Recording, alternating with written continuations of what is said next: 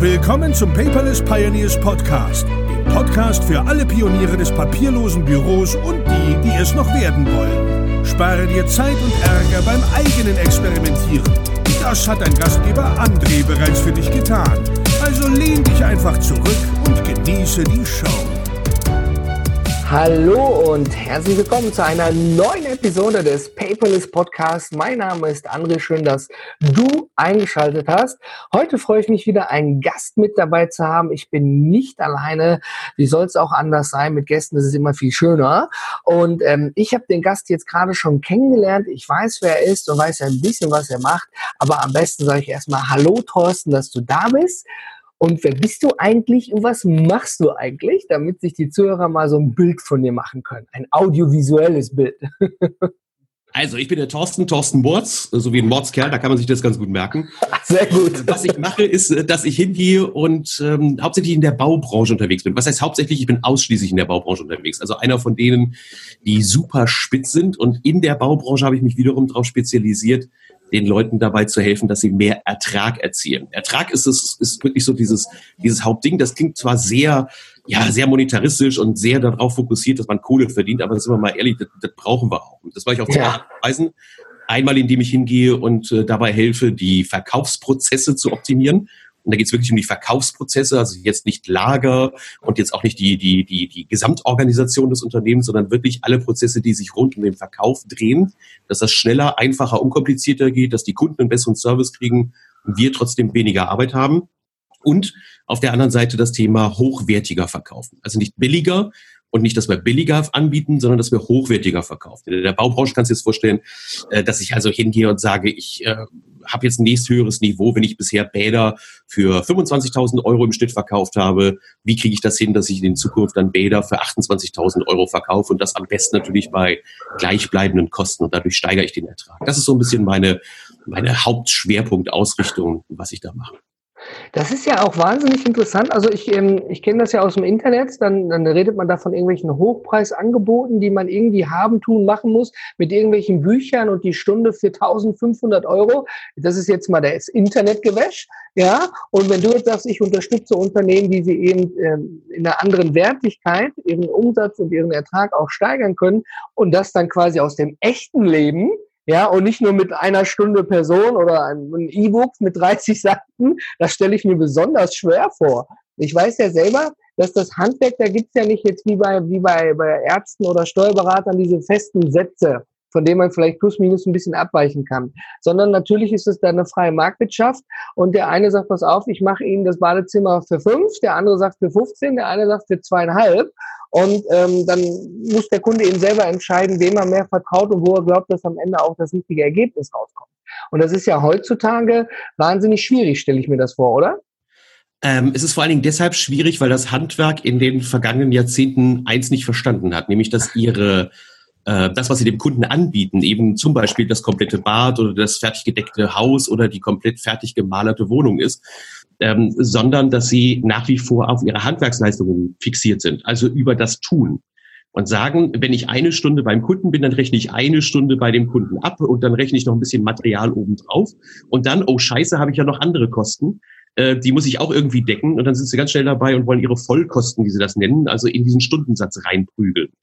Aber sie haben nicht verstanden, dass eigentlich ihr Unternehmen aus immer drei Teilen besteht. Nämlich einmal einen Teil der Beratungs- und Planungsleistung, die sie erbringen. Ein Teil ist die, die Koordinationsleistung, also vom Einkauf über die Fremdgewerkekoordination, über die, die Personaleinsatzplanung, die Baubegleitung und ähnliches. Und dann kommt eigentlich erst der dritte Teil, nämlich die Bauausführung, sprich das Einbauen und das Materialien liefern und verhökern. Und da haben einige es schlicht und ergreifend, oder was heißt die, die fast die gesamte Handwerksbranche, das ist auch meine Mission, hat den Fehler gemacht, dass sie angefangen haben, Produkte einzukaufen, und dann Produkte teuer zu verkaufen. Und in diesem Delta zwischen Ein- und Verkauf versuchen sie dann die ersten beiden Leistungen komplett irgendwie mitzubezahlen. Also sie kaufen ein Klo ein für 250 Euro, verchecken es für 600 Euro, weil sie das Geld brauchen, weil sie nämlich so viel Beratungsleistung erbringen, weil sie so viel Koordinationsleistung haben und der Endkunde weiß das eben nicht.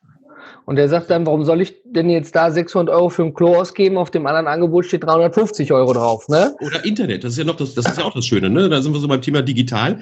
Dann guckt der Kunde ins Internet rein, findet denselben Klopot für ein Drittel des Preises und sagt, ey, wollen die mich verarschen? Was ist denn mit denen kaputt?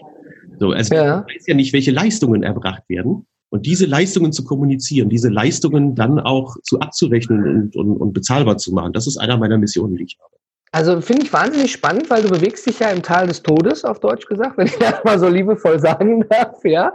Ähm, ich hatte mal vor Ewigkeiten äh, für Fenster ähm, ein Handwerksunternehmen da gehabt, die haben gesagt, pass auf, wir machen Aufmaß, kostet dich aber pauschal 150 Euro.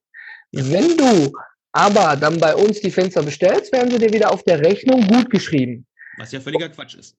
Äh, Weil das wäre so, als würdest du als Berater, und ihr macht ja Beratung, mhm ich würde zu dir sagen, Mensch, André, pass auf, du kommst mal in mein Unternehmen und dann machst du mir erstmal eine komplette Analyse meiner Prozessabläufe im Unternehmen, schreibst die dann anschließend auf und die Zeit, die du dafür verwendet hast, die schreibst du mir anschließend wieder gut, wenn ich dann eben mich entscheide dafür, das bei dir umzusetzen. Da würdest du mir einen Vogel zeigen und sagen, ja, Moment mal, das ist doch doof. Dann würde dann, dann, dann, dann machen. Dann nehme ich die zehn Stunden und rechne die zehn Stunden anschließend wieder in meinen Projekteintrag.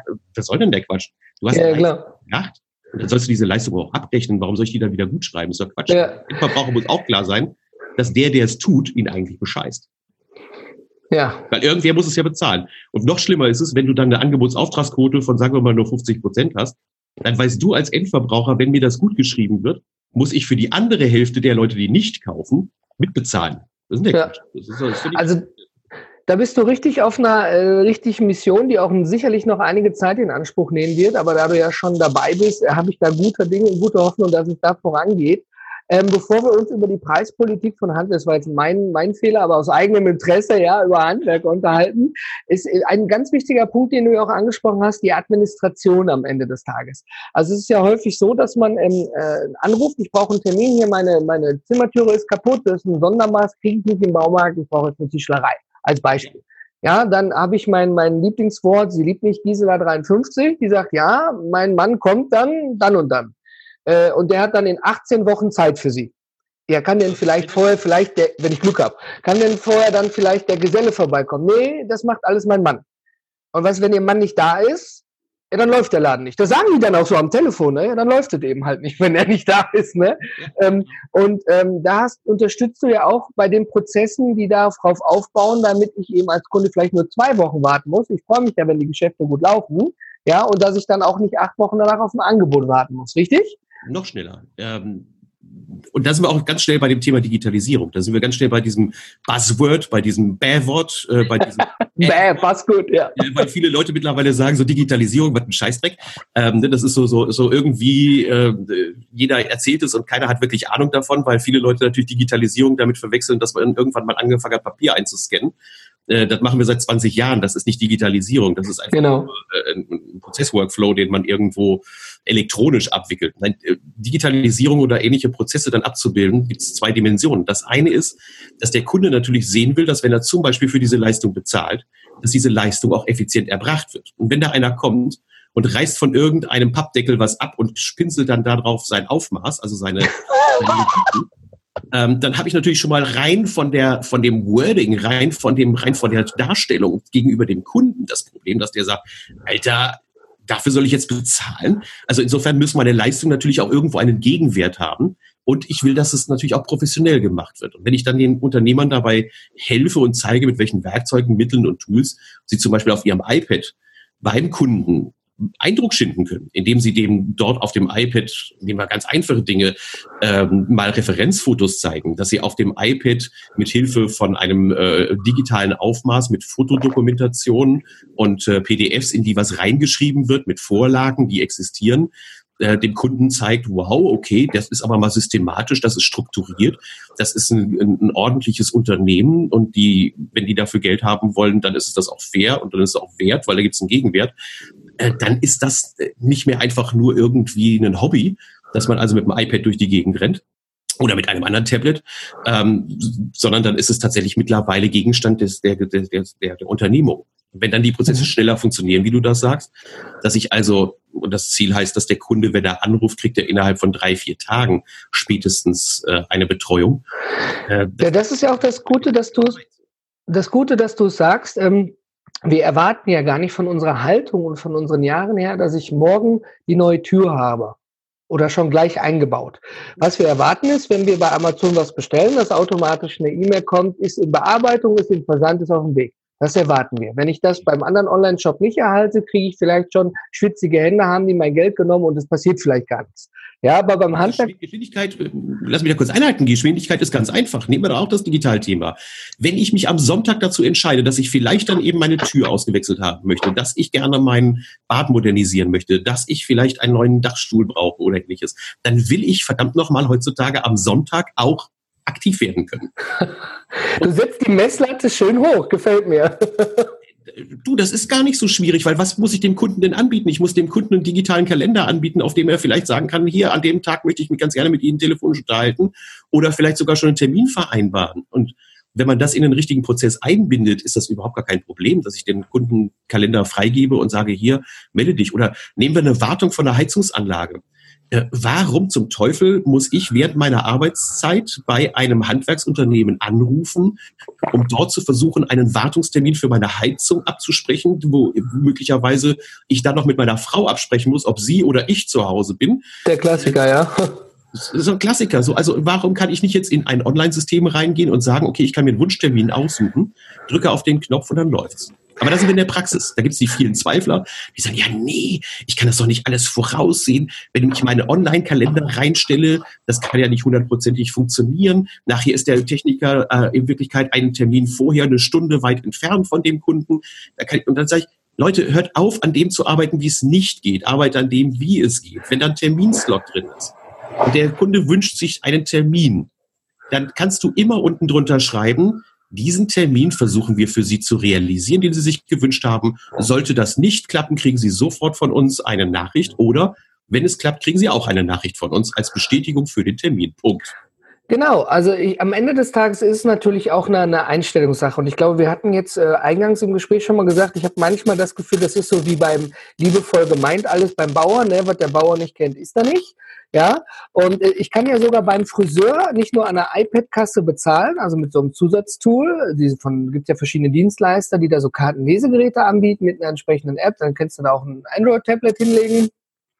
Und ich kann auch beim Friseur in so einem Online-Terminplanungstool schon meinen Friseurtermin sogar mit Leistung ja, schon angeben und wenn die das ganz, ganz, ganz weit geführt haben, dann steht da schon kurzer Schnitt Männer 15 Euro. Dann könnte ich schon direkt online bezahlen, komme rein, werde durchgewunken, bin fertig. Ja, also warum, es gibt ja schon. Warum, warum, es geht ja nicht nur um das Nicht-Kennen, sondern es geht ja auch häufig darum, und das ist so meine Kritik an der ganzen Geschichte, äh, wenn man in seiner Filterblase ist oder in seiner Dienstleisterblase drin ist, also als Handwerksunternehmer zum Beispiel. Und ich kenne jetzt nicht Leute wie euch, also von den Paperless Pioneers, die dann eben einen, einen sehr großen Überblick darüber haben, was technisch alles möglich ist. Sondern ich habe jetzt nur mit meinem EDV-Dienstleister zu tun, der meine Warenwirtschaft, also meine, meine ERP-Software geliefert hat.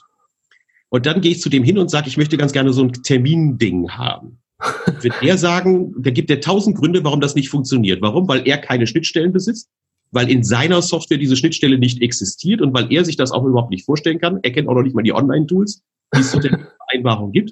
Und, äh, und ergo sagt er dann zu den Leuten, nee, das ist Quatsch, das funktioniert nicht. Und das ist auch Quatsch. Und müssen wir überlegen, da gibt es so viele hier Hemmnisse, warum das alles nicht funktionieren kann. Und dann müssten Sie ja Ihren Kalender im Internet veröffentlichen. Und freigeben, dann sieht man nachher, wann Sie privat beim Zahnarzt sind. ja, und nachher sieht dann der Kunde, dass Sie so viel Zeit haben. Da könnte er ja denken, dass es nicht gut läuft bei Ihnen. Und äh, was da dann alles für ein Scheißdreck plötzlich erzählt wird. Also ich glaube tatsächlich, wir sind uns beide einig, weil wir es ja schon so humoristisch mit auf die Schippe nehmen, dass es immer genügend Argumente gibt, etwas nicht zu tun, anstatt etwas zu tun. Ne? Und ähm, ne? das, das, das Schöne ist ja am Ende des Tages, da ist ja Land in sich. Das ist ja nicht so, dass da alles verloren ist. Und wir sind gerade auch zum Beispiel bei einem Handwerkskunden beschäftigt aus dem Sanitärbereich, der auch dann, wenn wir das Projekt abgeschlossen hat, bei uns auf der Paperless GmbH als Referenzkunde dient, das andere Unternehmen das mal sehen können, was machen die da eigentlich. Ne? Ähm, wenn man dann mal auch in Unternehmen drin ist, je nach, je nach, äh, ne, nach, nach Gegebenheiten im Unternehmen sieht es gar nicht so schlimm aus. Aber ich glaube, was ich einfach häufig erlebt habe in den Bereichen ist, ähm, der Junior übernimmt vielleicht vom Senior Und dann, das funktionierte ja schon immer so. Aber ähm, auch die Kunden vom Senior werden ja älter mhm. und rufen irgendwann nicht mehr an. Dann rutscht irgendwann die Familie 22, 24 nach, die ein Haus gekauft haben und jetzt da eben ein Problem haben und unten einen Sanitärfachmann brauchen. Und die gucken mal eben bei Google, gucken bei Google nach Bewertung, gucken, ach, kann ich da direkt schon einen Termin vereinbaren oder muss ich da anrufen? Also mit den Jahren ändert sich das ja auch. Ne? Und das äh, jetzt merken vielleicht einige Betriebe noch gar nicht davon, äh, was überhaupt kommt, sondern sagen, ja, da ist viel Tolles möglich in diesem Internet da, aber ich habe ja meine T-Online-Adresse, das muss ja reichen und mein Fax ne, funktioniert ja auch. Und ähm, da ich denke, da wird irgendwann mal auch ähm, so richtig ausgesiebt werden bei Unternehmen, wer ist denn noch da, wer lebt von seinen Stammkunden, bis die irgendwann wegbrechen und wer gewinnt auch Neukunden. Ich glaube, das wird häufig unterschätzt, weil für mich ist ja und ich hoffe für dich auch, die Digitalisierung nicht irgendeine Modeerscheinung und, und irgendwie eine E-Mail, sondern Digitalisierung verbindet. Und wenn ich mein Unternehmen am Ende des Tages zukunftssicher gestalte, dann habe ich die Möglichkeit, auch die nächsten zehn Jahre wirtschaftlicher weiterzukommen. Das ist ja überhaupt der Sinn hinter diesem Buzzword, ne? zukunftssicher weiterarbeiten zu können, ohne dass dann die Kunden wegbrechen, weil die Stammkunden alle verstorben sind.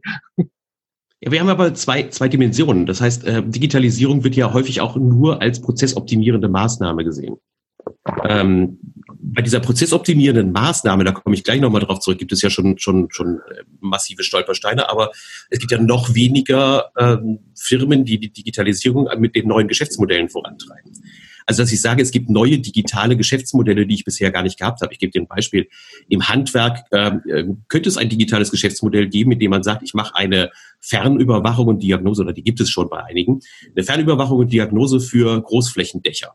Dass ich also gar nicht hingehen muss und eine Wartung regelmäßig von einer Person durchführe, sondern dass ich über eine Sensorik, die ich in die Dächer einbaue, feststelle, ob diese Dächer noch dicht sind. Und diese Dienstleistung verkaufe ich als Dachdecker und biete das dem Kunden an. Genau dasselbe mit den Sensoriken für Heizungsanlagen oder für Enthärtungsanlagen oder ähnliches.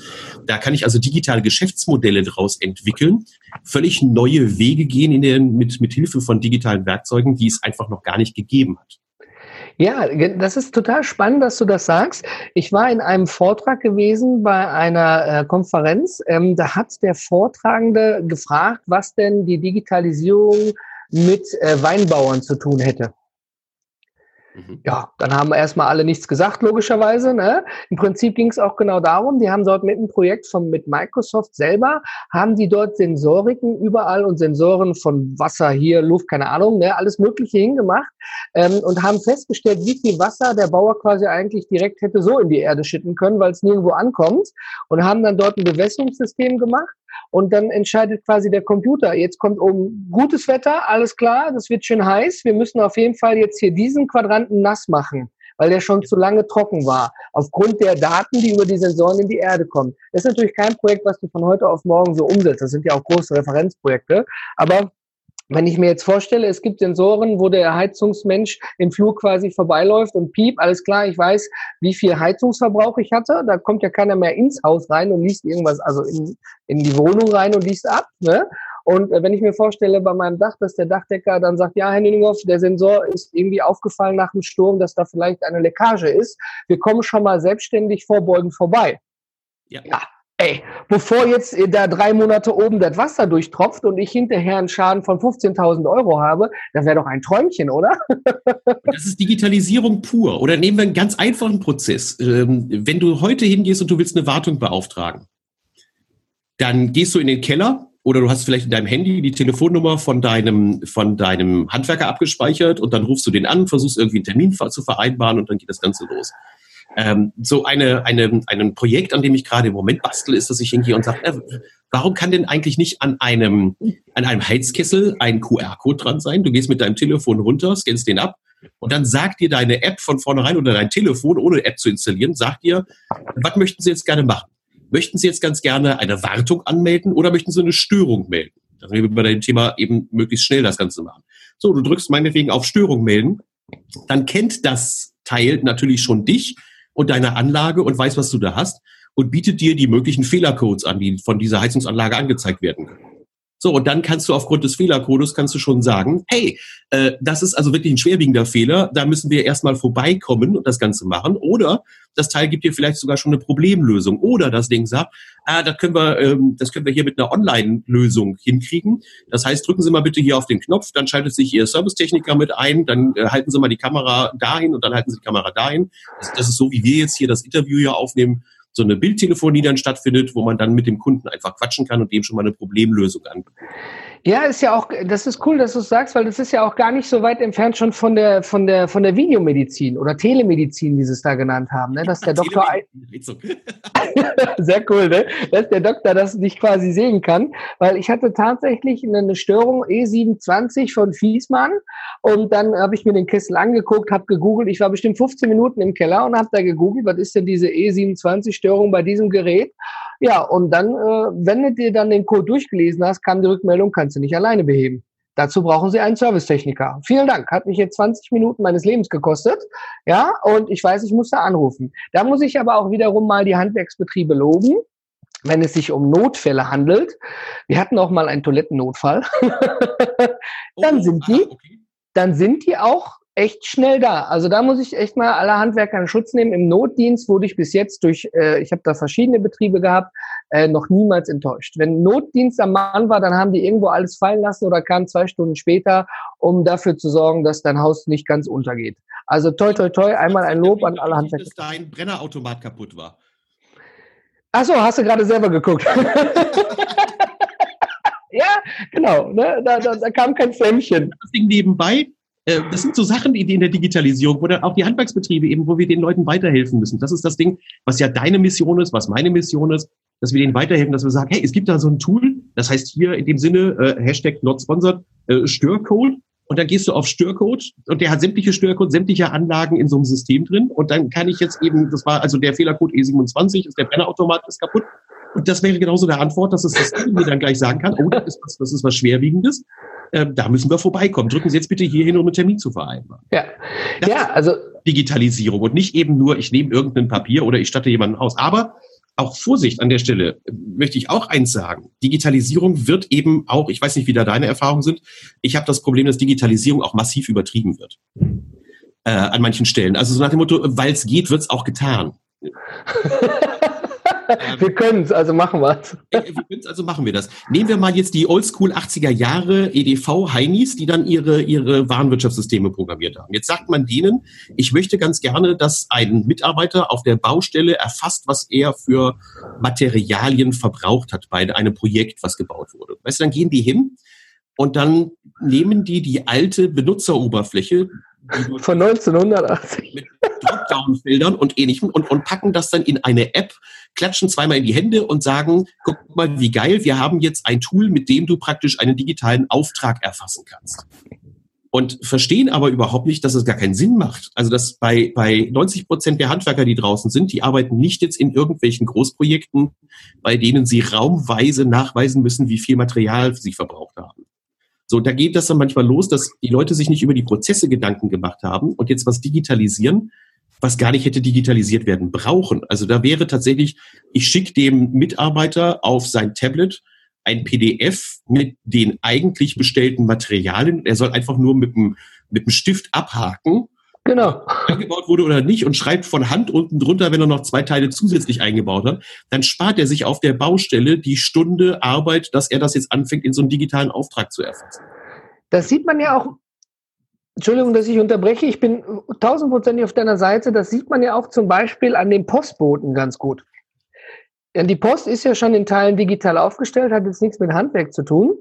Der eine oder andere möge mir dort vielleicht auch widersprechen. Aber ich habe letztens ein Paket bekommen, da ging es um äh, Personenidentifikation mit dabei. Das war nur zum meinen Händen. Ich meine, Identifikation über Video, Konto öffnen, alles heute kein Hexenwerk.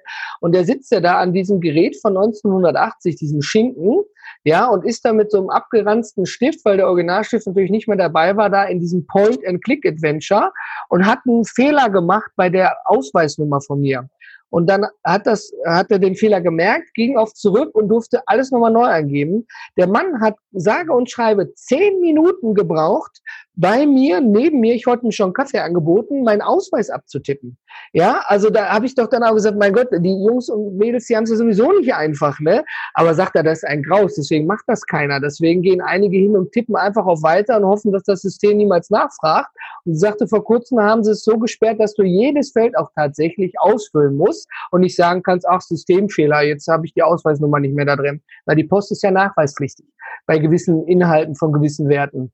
Ja. Und ähm, wenn ich mir dann vorstelle, da kommt Amazon Lieferdienst Basics, bringen ein Paket, haben da so ein Smartphone von 79 Euro irgendwas in der Hand mit einer hauseigenen Android-Software, scannt das einmal ab, guckt einmal drauf, scannt einmal den Ausweis ab, es wird wie bei Google Lens ausgelesen, zack, zack, zack, steht alles drin, unterschreiben, fertig. Aber ich dachte, alter Schwede.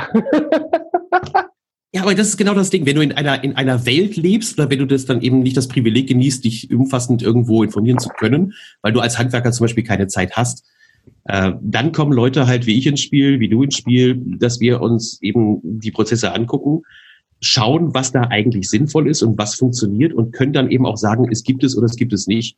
Ich habe so ein schönes Beispiel, was das Thema Zugpferd anbetrifft. Ja. Also die, die E-Rechnung, die digitale Rechnung. Und da wird draußen ein Scheißdreck erzählt, dass einem wirklich die Haare abfallen mögen. Weil da war neulich einer von diesen ERP-Softwareherstellern und der hat tatsächlich gesagt, ja, nee, das geht nur und ist auch rechtlich nur zulässig, wenn Sie eine E-Rechnung per E-Mail bekommen. Hä? Sie E-Mail öffnen und dann nehmen Sie das PDF und schieben das in unsere Applikation per Drag and Drop, da war er schon ganz stolz drauf, ganz einfach in die Applikation rein und dann öffnet sich der Buchungssatz, den bestätigen Sie dann und dann geht's los.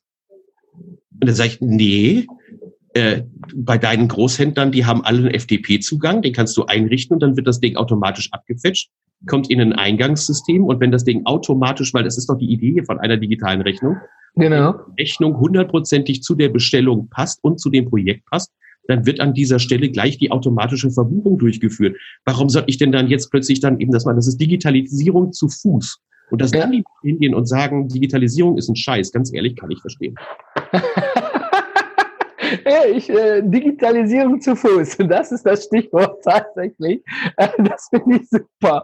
Ähm, ja, also natürlich hast du auch immer manchmal das Problem, dass ähm, ich, ich, ich habe äh, letztens auch in dem Projekt zwischengesteckt. Ähm, da gibt es eine etablierte Software aus, aus ähm, einem gewissen Bereich. Ähm, ich muss das jetzt so ein bisschen liebevoll umschreiben. Und ähm, da ging es darum, diese Software an einen anderen Bereich, zum Beispiel die Buchhaltung, anzudocken. Da macht sich der Softwarehersteller das relativ simpel und sagt, na ja, wir exportieren einfach, dann kannst du das überall reinmachen. Ja, ist für uns die einfachste Lösung. Weil wenn wir uns an diese Schnittstelle da von der Buchhaltung andocken, dann müssen wir uns ja überall andocken. Naja, so viele riesengroße Schnittstellen gibt's nicht. Viele Steuerberater arbeiten zum Beispiel mit der Dativ. Ja, und ähm, das ist ja so ein Dauerthema. Ne? Also warum kann denn deine Software nicht direkt dann per Schnittstelle, es gibt ja Datev Connect, an die Datev übertragen, so wie viele kleinere, ganz, ganz, ganz kleine Software-Schmieden das auch können. Nee, wir haben uns dazu entschieden, wir bleiben einfach beim Export. Jetzt machst du 200 bis 500 Rechnungen im Monat. Die müssen dann manuell exportiert werden und müssen dann manuell wieder übertragen werden. Du hast dann eigentlich einen digitalen Medienbruch da drin, ne, wie mit dieser E-Mail. Aber dann machen die sich das ganz einfach und schieben das auf den nächstgrößeren. Und wenn der Kunde, also mein Kunde, dann aber tatsächlich diese Schnittstelle haben will, dann ist das wie früher. Sie möchten in Ihrem Webshop den Button grün haben und 10 Pixel höher, 20, 25.000 Euro.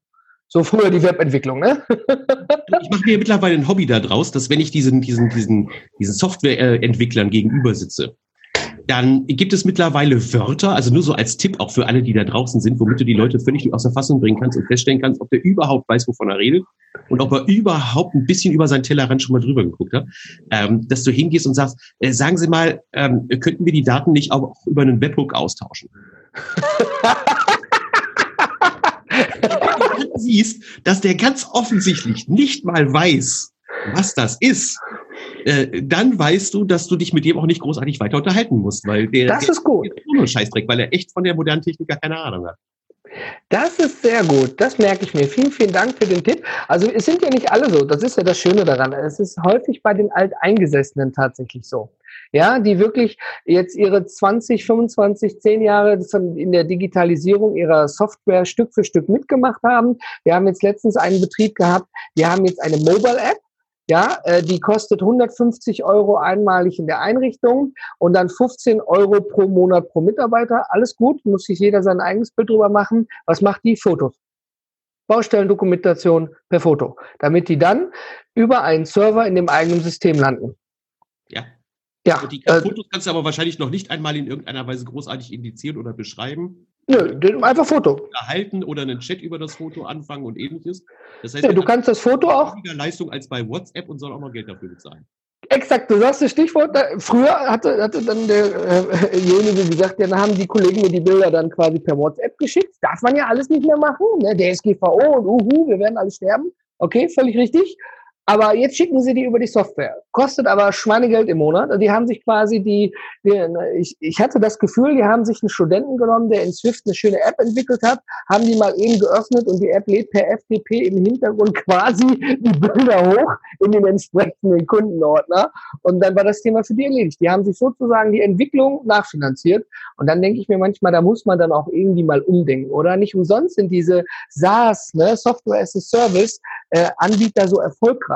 Die brauchen böses Zeug. Also das ist ja in der in dieser alten Digitalisierungswelt, also die die Superdigitalisierer, das ist ja ganz böse Welt. Also dieses ganze dieses ganze Cloud-Ding ist ja ist ja ganz groß. Oh.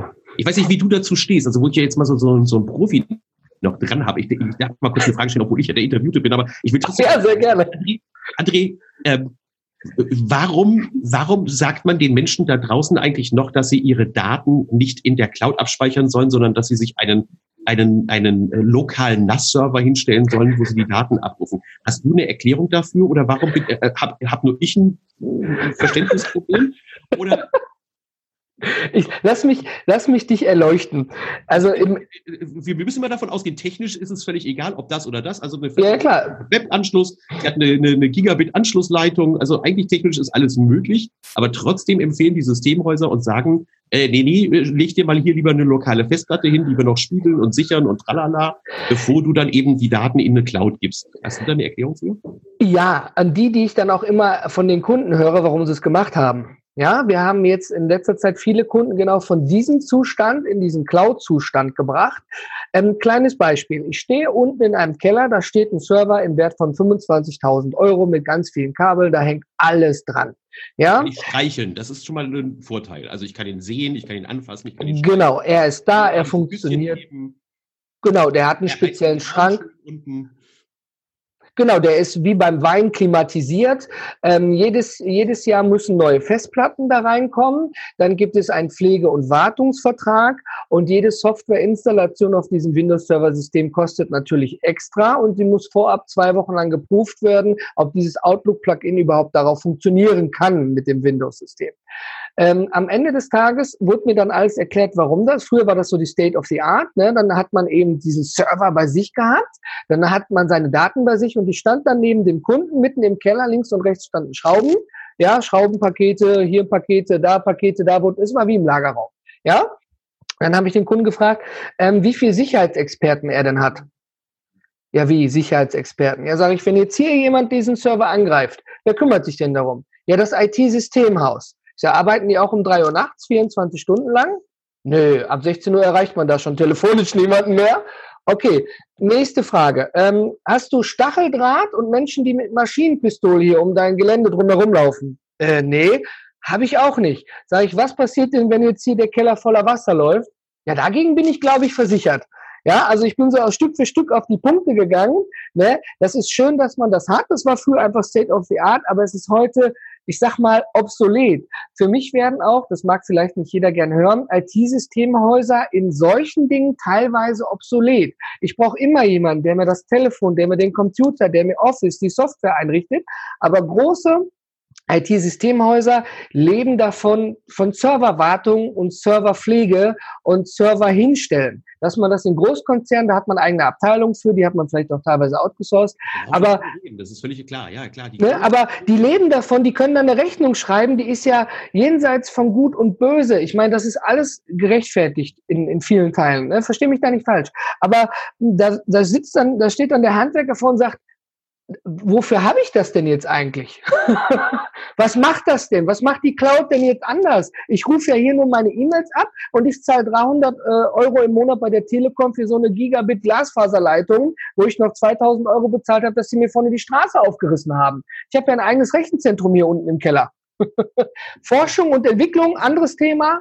Ja, aber das ist für den normalen, gemeinen äh, Gewerbetreibenden, glaube ich, äh, obsolet.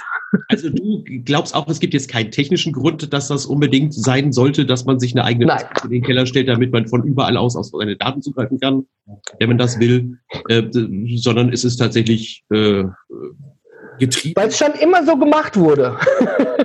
Okay, und, Geld, und Geldverdienerei dann eben von irgendwelchen Systemhäusern.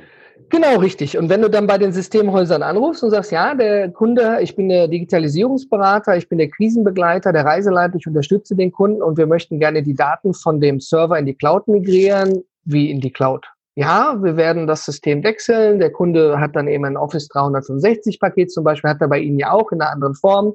Ähm, ja, dann da auch die entsprechende Unterstützung zu kriegen, dass die dann einem dabei auch helfen. Das ist gar nicht so einfach.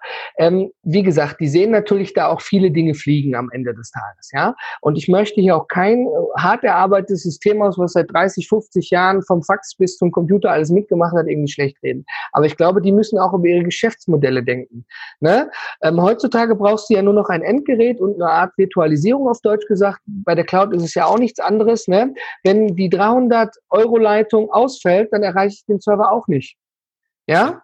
Ja, und ähm, am Ende des Tages ist es auch eine Kostenfrage für den normalen Betrieb einfach. Und eine Cloud ist skalierbar. Ne? Da muss man nicht jeden, jeden, da macht man einen Schieberegler und es läuft. Und weil da tausende Leute sind, ähm, ist es eben kostengünstiger, als wenn ich das alles selber betreibe. Ja, weil ich als, wenn ich mich zurückversetze als Handwerker, ich möchte, ich, ich kann das doch gar nicht. Ich weiß gar nicht, welches RJ45-Kabel für was zuständig ist. Warum auch? Es muss funktionieren. Und wenn das Telefon nicht geht, nehme ich mein Handy. Wenn das Internet nicht geht, nehme ich mein Handy. Aber dann will ich wissen, warum geht's denn nicht? Oder Service, Wartung, Update. Ja, ich denke, das ist in Teilen einfach mittlerweile obsolet ich erkläre den Leuten auch, wenn sie Angst haben davon, dass es äh, möglicherweise unsicherer wäre als das eigene System. Also deine Erklärung finde ich auch cool, eben zu sagen, haben sie denn eben hier Stacheldraht um die Bude rum, rumgezogen? Ähm, ich erkläre dir mal eins, ich sage, äh, was ist eigentlich das Digital, was ist eigentlich nicht das Digital, was ist das Geschäftsmodell von Leuten, die eine Cloud betreiben? Also nehmen wir jetzt einfach nur eine, eine Datencloud. Ne? Mhm. So, so, so, so wie, wie, was weiß ich, P-Cloud, Box und Co. Ähm, wo ich dann hingehe und sage, so, was ist deren Geschäftsmodell? Dann frage ich immer so, dann gucken sie mich an und sagen, ja, das ist, äh, dass sie die Daten halten. Ich sage genau, die leben davon, dass sie Daten speichern, zur Verfügung stellen und das möglichst sicher und zwar so, dass das nicht geklaut wird. Ich sage also, was werden die wahrscheinlich mit ihren 150 Mitarbeitern tun? Die werden daran arbeiten, dass diese Daten bei ihnen sicher sind und dass das. Ja, das ist deren Geschäftsmodell. Und ich sage, und deshalb haben die kein Interesse daran, dass das, was du gerade gesagt hast, nämlich Angst, dass dir die Daten verloren gehen oder dass du keinen Zugriff auf die Daten hast, das werden sie tunlichst unterlassen, weil sonst machen sie ihren Laden kaputt. Und das wollen die nicht. Ich nenne dir noch mal ein super Beispiel. Ich habe einen Kunden, der hat in der Küche ein NAS stehen. Ich glaube, so ein richtig schönes Synology NAS, was State of the Art ist, schnell, funktioniert super. Und den Kunden haben wir in die Cloud reingebracht.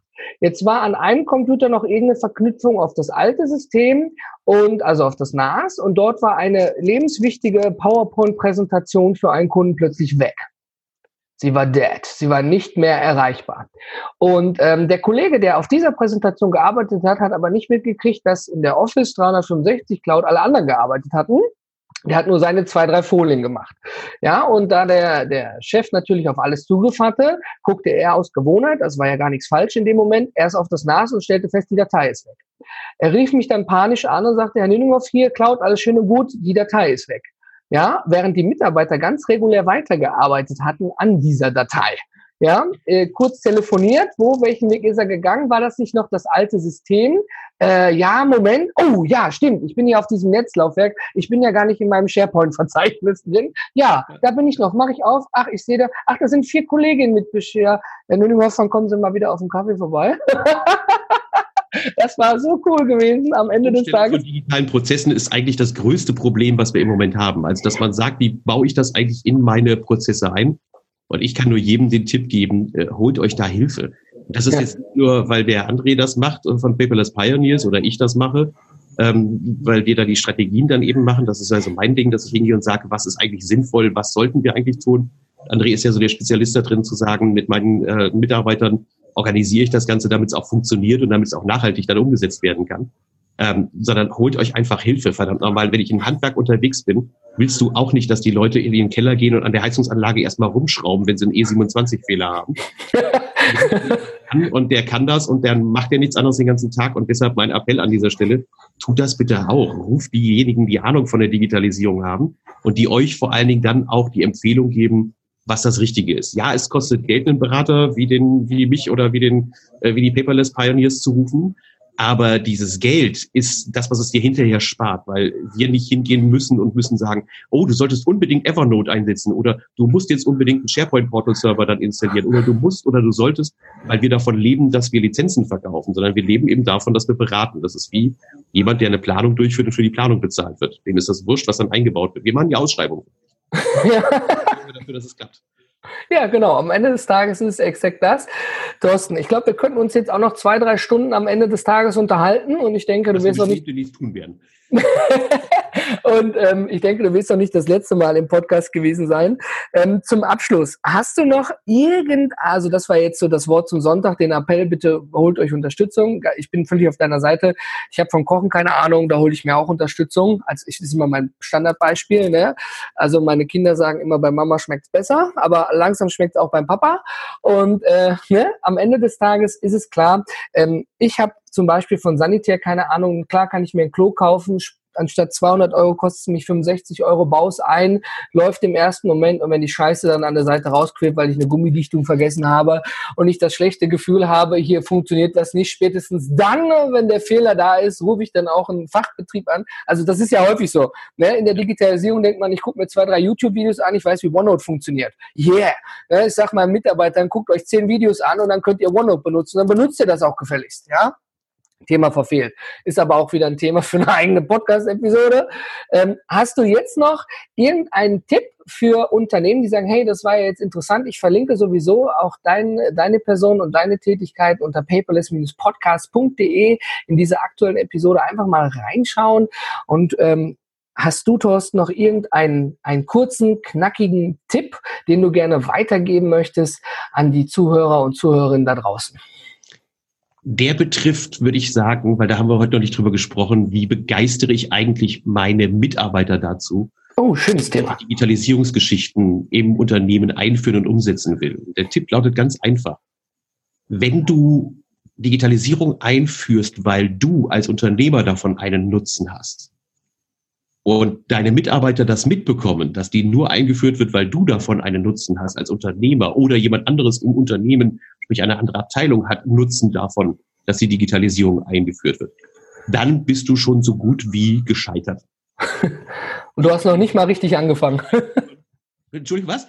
Ich sag, Entschuldigung, dass ich unterbrochen habe. Ich sagte, du hast da noch nicht mal richtig angefangen. Ja? Du bist schon gescheitert. Ja, stimmt. Du bist schon gescheitert und hast noch nicht mal angefangen. Wenn du Digitalisierung wirklich betreiben willst, dann muss die Digitalisierung demjenigen was bringen, der sie anwenden soll. Und das ist das Allerwichtigste. Der muss den Hauptnutzen haben, der muss für sich erkennen, dass es ihm persönlich etwas bringt.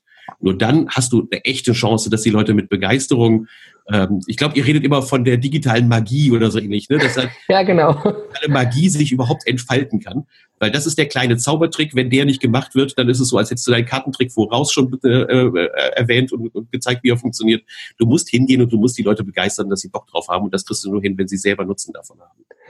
Das stimmt, da bin ich völlig bei dir. Also Thorsten, vielen, vielen Dank. Ähm, ich bin völlig an allen Fragen, die ich mir aufgeschrieben habe, dran vorbei. Wir sind von Höckskin auf Stöckskin gekommen. Lieber Zuhörer, lieber Zuhörer, ich hoffe, für dich war heute auch was mit dabei. Wenn du Fragen an Thorsten hast oder an mich zu dieser Episode oder mehr wissen willst, besuche paperless-podcast.de und Thorsten, ich glaube, wir beide, wir sind raus. Tschüss!